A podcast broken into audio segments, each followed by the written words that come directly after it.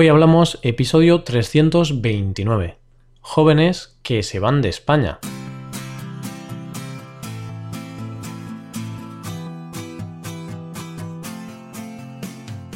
Bienvenido a Hoy Hablamos, el podcast para aprender español cada día. Ya lo sabes, publicamos nuestro podcast de lunes a viernes. Puedes escucharlo en iTunes, en Android o en nuestra página web. Recuerda que en nuestra web tienes disponible la transcripción y las hojas de trabajo de este episodio y de los episodios anteriores. Para acceder a esta transcripción tienes que ser suscriptor premium.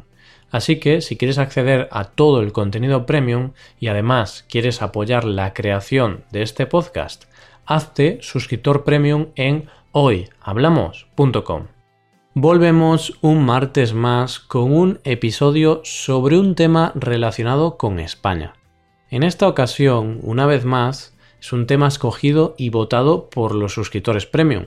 Hoy hablamos sobre la emigración de los jóvenes al extranjero.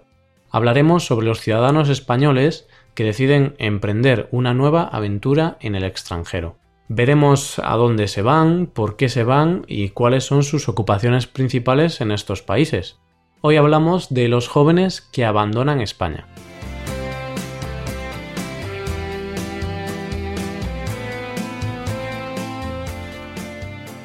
La emigración en España es algo que ha ocurrido durante los últimos siglos.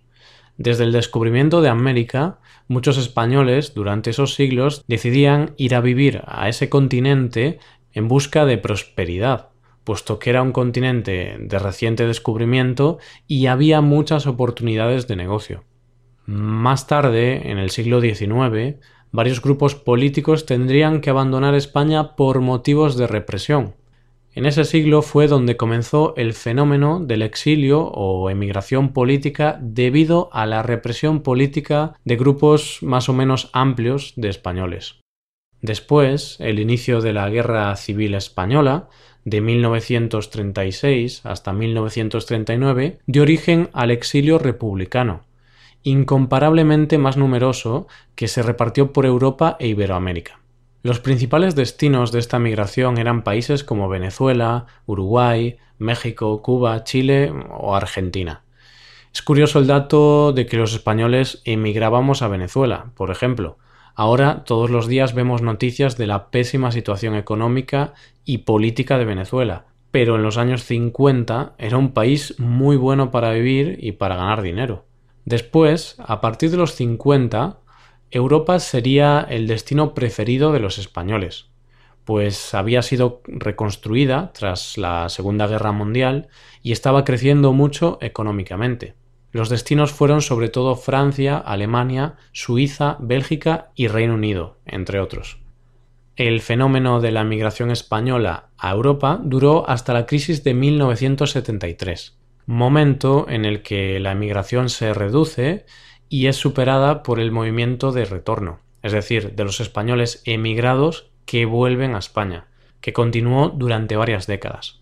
A partir de los años 80, y de forma más evidente desde la entrada de España en la Unión Europea, el movimiento migratorio más importante es la inmigración, puesto que muchas personas, sobre todo de Latinoamérica y de África, deciden inmigrar a España para buscar una vida mejor.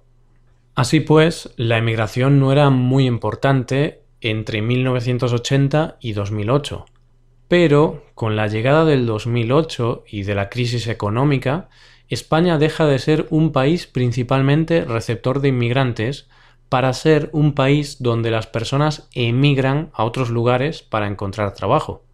Por ejemplo, en el segundo semestre del año 2008, España recibió 300.000 inmigrantes. Ese dato contrasta con los 144.000 emigrantes que abandonaron España en ese momento. Pero, si cogemos los datos del peor momento de la crisis, en el segundo semestre del 2013, España recibió tan solo 140.000 inmigrantes, mientras que en ese periodo 266.000 españoles abandonaron España para trabajar en otros países. Por tanto, podemos ver que España, un país en el que durante varias décadas había prosperidad económica y recibía muchos inmigrantes por ese motivo, debido a la crisis se dio a la vuelta la tortilla y pasó a ocurrir exactamente lo contrario, que mucha gente tenía que abandonar España para encontrar un trabajo decente. Bien, esto es un brevísimo resumen de la migración en España. Ahora tratemos un poco el tema de por qué los jóvenes se van de España. Pues supongo que esto ya lo sabrás, ¿no? Principalmente los jóvenes abandonan España debido a la mala situación económica. En el peor momento de la crisis, el paro juvenil llegó a alcanzar casi el 60%, y los sueldos habían bajado considerablemente, sobre todo para los más jóvenes. Por ejemplo, actualmente un menor de 25 años cobra de media 11.568 euros al año. Es una cifra muy cercana al salario mínimo, es una cifra muy baja. Por este motivo, después de la crisis, muchos jóvenes decidieron salir de España en busca de mejores oportunidades laborales. ¿Y a qué países van los jóvenes emigrantes? Principalmente otros países de la Unión Europea. Al ser ciudadanos europeos es muy sencillo emigrar a otro país miembro, por lo que países como Reino Unido, Francia o Alemania son los preferidos por los jóvenes españoles. Quizá ahora con el Brexit el Reino Unido dejará de ser uno de los destinos preferidos, no lo sabemos. Pero bueno, hasta ahora el Reino Unido, junto a estos otros países, son de los preferidos dentro de Europa. Fuera de la Unión Europea, uno de los destinos más populares para trabajar es Estados Unidos. Una vez conocemos los países preferidos por los jóvenes emigrantes, ¿qué hacen en estos países? Bien, en este caso no he encontrado un estudio con datos sobre qué ocupaciones realizan los emigrantes españoles en el extranjero. No obstante, sí he encontrado un estudio que afirma que los jóvenes que tienen un nivel educativo alto es decir, estudios universitarios, son los que más emigran. Los jóvenes con estudios medios o bajos son menos propensos a emigrar. Así pues, podemos intuir que los jóvenes con estudios superiores son los que más emigran. También hay que tener en cuenta que para ir al extranjero habitualmente necesitas hablar una lengua extranjera. Y muchas veces tener estudios de nivel alto también significa un mejor dominio de los idiomas. Por supuesto, no siempre es así, ¿eh? Que no se me enfaden ningún oyente. Que no tener estudios universitarios no significa que no seamos inteligentes o capaces de aprender cosas. Y hablando sobre ocupaciones concretas que desempeñan los españoles fuera de España, una ocupación muy típica es la de los ingenieros que se van a Alemania, puesto que es el principal país de Europa para trabajar de ingeniero. Dicho esto, os puedo dar varios ejemplos de amigos míos. Por ejemplo, un amigo mío que estudió publicidad ahora mismo está trabajando en el Reino Unido y está trabajando de lo suyo. Tengo otra amiga que con los mismos estudios estuvo unos meses en Irlanda trabajando en una ONG.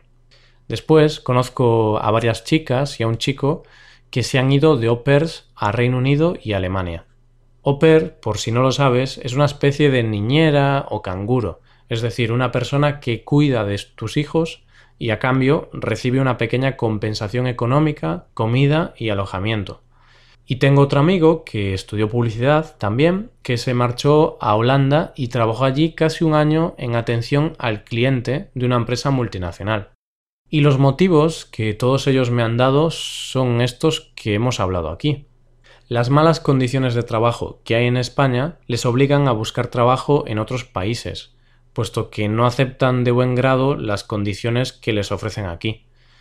Y bueno, también quieren mejorar el idioma extranjero que están aprendiendo, en su caso inglés o alemán.